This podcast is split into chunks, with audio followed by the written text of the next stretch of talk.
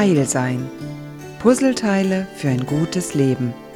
Mit der Therapeutin und Autorin Mechthild Rex-Najuch. Meine Begegnung mit der Quantenmechanik hat meine Denkweise ganz stark beeinflusst und ich bin manchmal nicht sicher, ob mein spiritueller Werdegang oder mein wissenschaftlicher Werdegang wichtiger ist.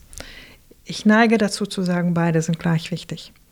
Was mich an der Quantenmechanik total anmacht, ist die Form, dass es keine Zeit gibt oder keine lineare Zeit. Das heißt, alle Dinge passieren in einer bestimmten Reihenfolge.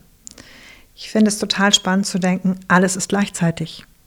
Und sowohl die Gegenwart als auch die Zukunft als auch die Vergangenheit können parallel stattfinden. Das ist ein ziemlich verrückter Gedanke und ich merke auch, während ich es sage, dass das wahrscheinlich so alleine gar nicht fassbar ist.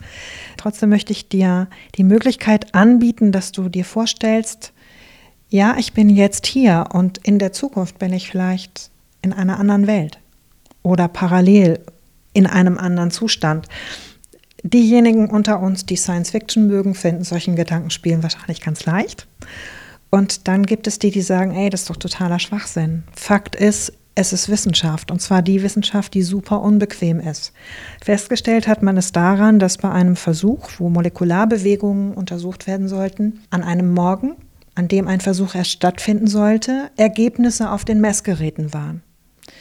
Derjenige, der als erster diesen Versuchsaufbau angesehen hat, hat gesagt, äh, wo kommen die denn her? Naja, ich nehme die jetzt mal zur Kenntnis, ich schreibe die auf und wir setzen alles auf Null.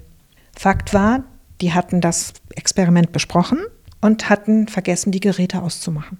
Dann haben sie das Experiment durchgeführt.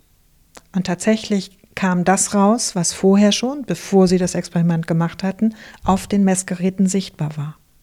Und damit war einer der ersten Beweise erbracht, dass die Zukunft eigentlich schon in der Gegenwart liegt.